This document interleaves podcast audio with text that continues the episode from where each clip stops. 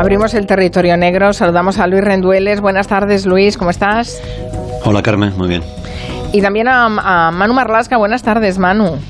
¿Qué tal? Buenas tardes, Mari Carmen. Que sigues en Tenerife. No sé si hay alguna última hora sobre el caso Tomás Jimeno y el asesinato de, de sus hijos. Bueno, la, la, última hora que hay es que el Ángeles Alvareño ha decidido quedarse aquí los días que hagan falta, los días que sean necesarios. Ese buque del Instituto Oceanográfico, mm. que encontró ya hace 10 días el cuerpo de Olivia, está recorriendo ahora en los últimos, eh, las últimas 36, 48 horas una parte muy concreta, alejada de la costa en torno entre 5 y 6 millas, y está haciendo un zigzag continuamente en un rectángulo de apenas 500 metros por 350, ¿no? Eh, es lo que mide ese rectángulo, porque tienen la esperanza de que ahí se encuentre un resto de Tomás Jimeno. Es un espacio posicionado por la Guardia Civil, marcado por la Guardia Civil, porque es el lugar, el último lugar donde el teléfono de Tomás Jimeno emitió señal y piensan que ahí se pudo haber arrojado al mar y están empeñados, tanto la Guardia Civil como ellos están empeñados de de alguna forma cerrar el caso encontrando algún resto de Tomás Jimeno algo que parece imprescindible. Todos tenemos en la cabeza el gran caso que todavía sangra, que es el caso de las niñas de Alcácer, pues porque Antonio Ángeles nunca se supo dónde está, ¿no? no quieren repetir algo parecido. Vale, pues mientras tú sigues eh, muy de cerca todas esas labores en Tenerife, me voy a quedar con Luis Rendueles. Buena compañía, te dejo en estupenda compañía. Gracias, Manu. Eh, que nos va a contar una historia que yo decía de esas que te atrapan como si fuera una serie. Imagínense, vamos a ir a otra isla, a la isla de Mallorca. Un hombre maduro, 59 años, británico, multi, multi, multimillonario llega al hospital de Son Espasas en la madrugada del 4 de septiembre de 2019. Ha sufrido un ataque al corazón, tienen que practicarle urgentemente un cateterismo. Los médicos que le salvan la vida no conocen la tremenda historia que le ha llevado hasta allí. Y es una historia de mafiosos, de sexo de pago, de chantajes. Bueno, ¿estuvo mucho tiempo en Son Espasas en el hospital, Luis? Nuestro hombre estuvo 10 días en el hospital pudo avisar antes de que antes de sufrir cuando estaba en casa pudo avisar antes de sufrir el infarto de lo que le estaba pasando los médicos hicieron bien y rápido su trabajo había sufrido un ataque cardíaco aquella noche en un chalet espectacular que tienen en Port d'Entrats, un, un, antiguo pueblo de pescadores reconvertido ahora en un paraíso turístico. Comprarse una casa allí es muy, muy, muy complicado. Durante esa convalecencia en el hospital, esos 10 días que te decía, el tipo del enfermo no dejaba de mandar mensajes a través de su teléfono móvil y parecía bastante angustiado. Y esos mensajes urgentes no eran ni para sus dos hijas ni para su exmujer. Ah, ¿y para quién eran esos eh, mensajes y qué decían? ¿Y por qué era tan urgente tener que escribirlos desde la cama de un hospital? Bueno, escribía una mujer de 28 años, eh, una ciudadana búlgara, una mujer morena, muy guapa, y voy a leerte uno de ellos. Le escribió He tenido un gran ataque al corazón y estoy en cuidados intensivos. Estaré en el hospital por muchos días. O sea, esa mujer quizá era la amante de este millonario británico que vive en Mallorca. Bueno, pero no hay nada negro en ese mensaje. Bueno, es que no, te lo terminé de leer, hay, ah. una trampa de guion. La joven mujer búlgara era la amante de nuestro hombre desde al menos siete años atrás. Pero el mensaje no era sentimental, ni cariñoso, ni, ni, tenía esa idea de tranquilizarla. El resto del texto que envía este millonario desde su cama del hospital en Mallorca fue Pagaré tan pronto como salga de cuidados intensivos. Por favor, no hagan daño a mis hijas. La mujer, esta, esta amante búlgara, le responde muy rápido con otro mensaje de texto y le dice, no hay problema, pero me han dicho que debes pagar lo antes posible para evitar más problemas.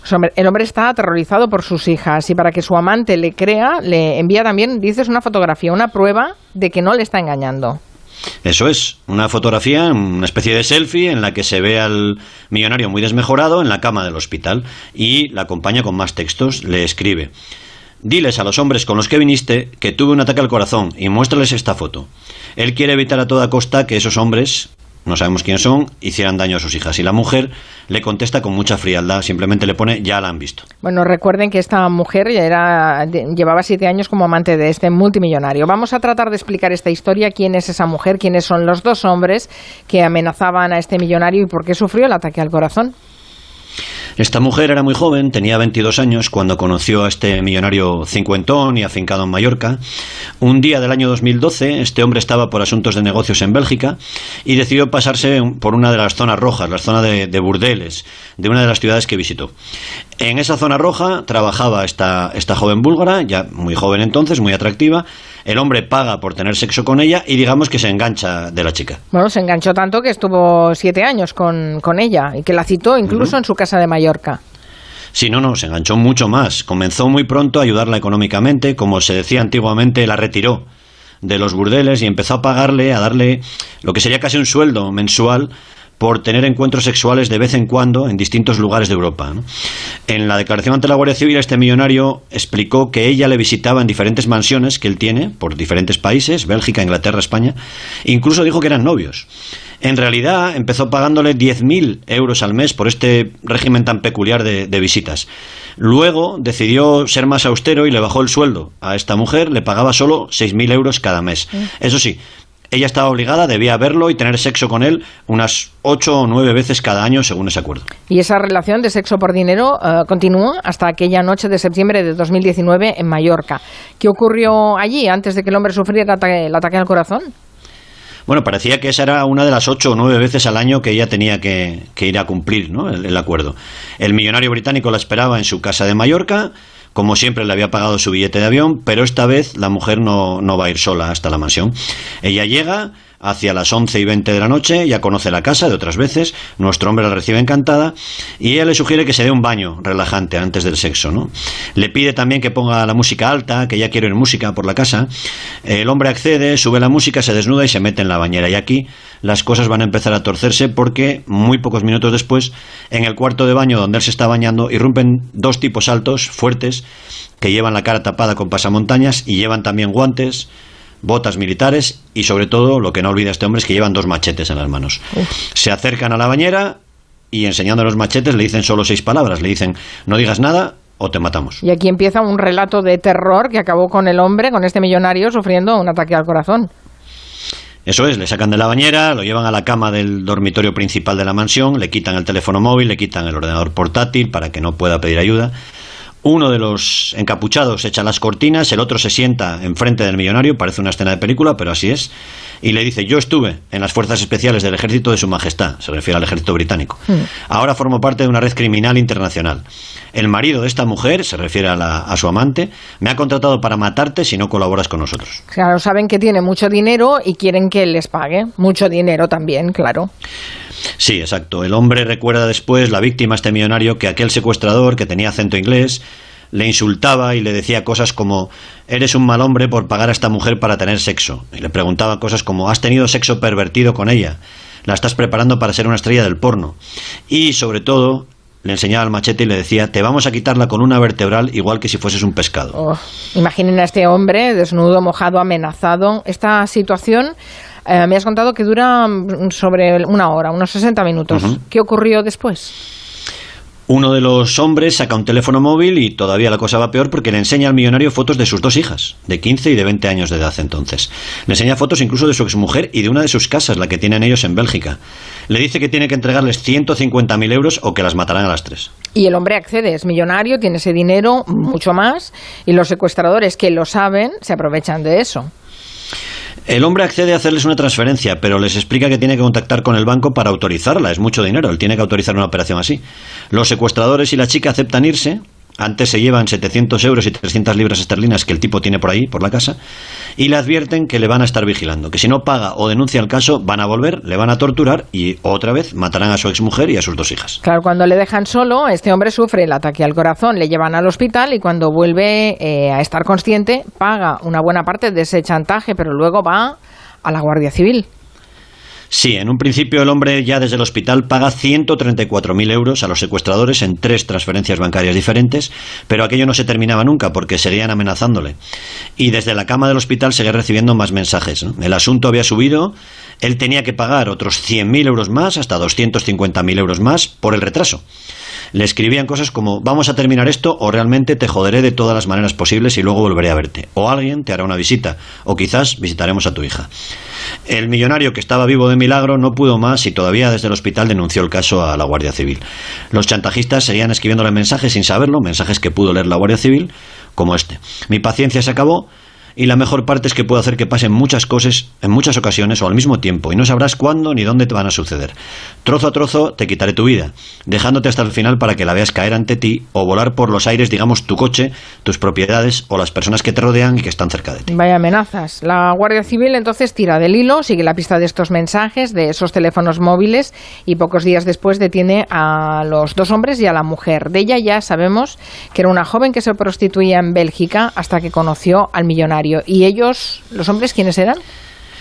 Ellos son dos miembros de la banda mítica y también criminal Los Ángeles del Infierno, un grupo de moteros vinculados en muchos países con tráfico de drogas, con trata de mujeres, con explotación de mujeres.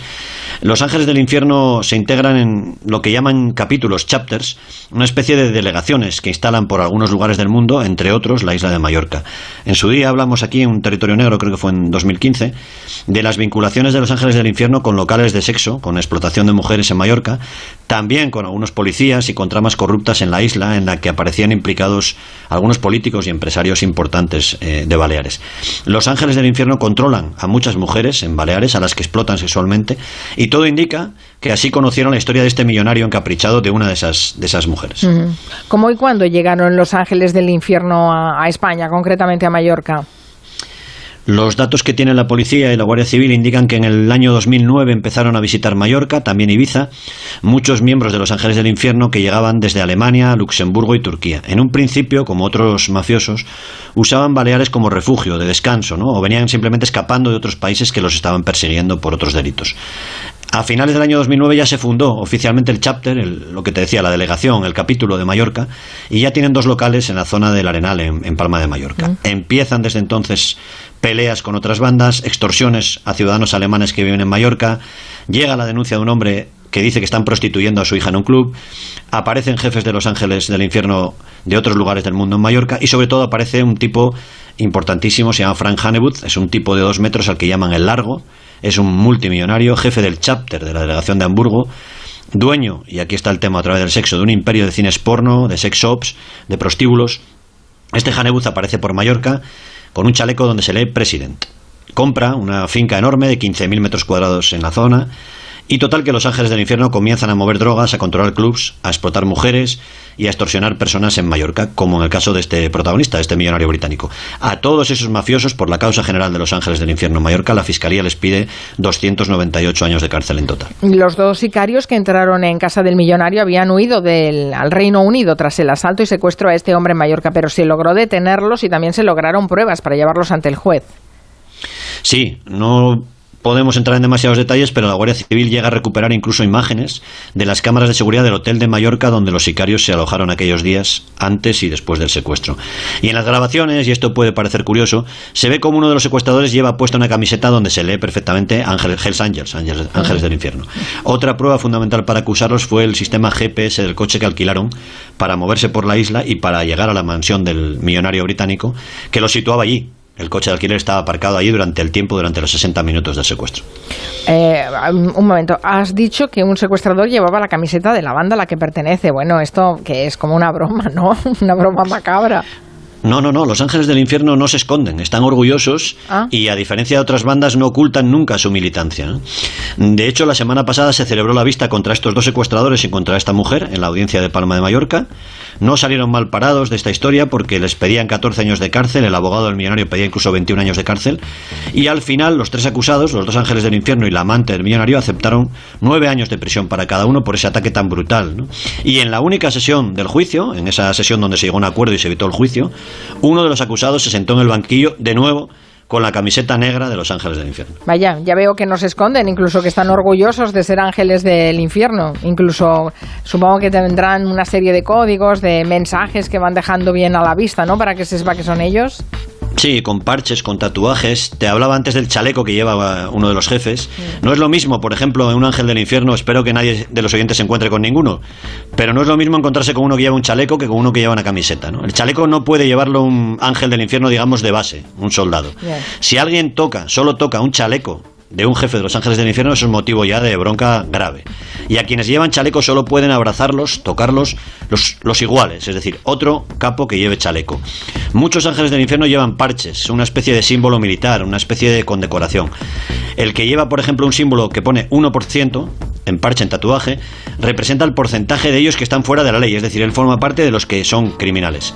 Otros llevan un escudo donde se lee de cuello, esa es la marca de que ese ángel del infierno ha tenido un enfrentamiento directo, violento, con la policía de algún país. Y por último, si en el cuerpo o la ropa de un ángel del infierno se lee filthy few, eso quiere decir que ese ángel del infierno ya ha matado a alguien, ya ha cometido delitos de sangre. O sea que si vemos algo de eso en la playa o en, o en alguna zona de Baleares, vale más no, no arrimarse mucho. Sí, casi que nos vayamos, ¿no? que, giremos. No discutir, no discutir por la tumbona con alguien que lleve vale eso la pena discutir, madre de Dios. Bueno, bueno, vaya gente, qué gente más agradable con la que te encuentras a veces en el territorio negro. Gracias, Luis Rendueles. Hasta la próxima semana. Menudista. Adiós. Qué barbaridad.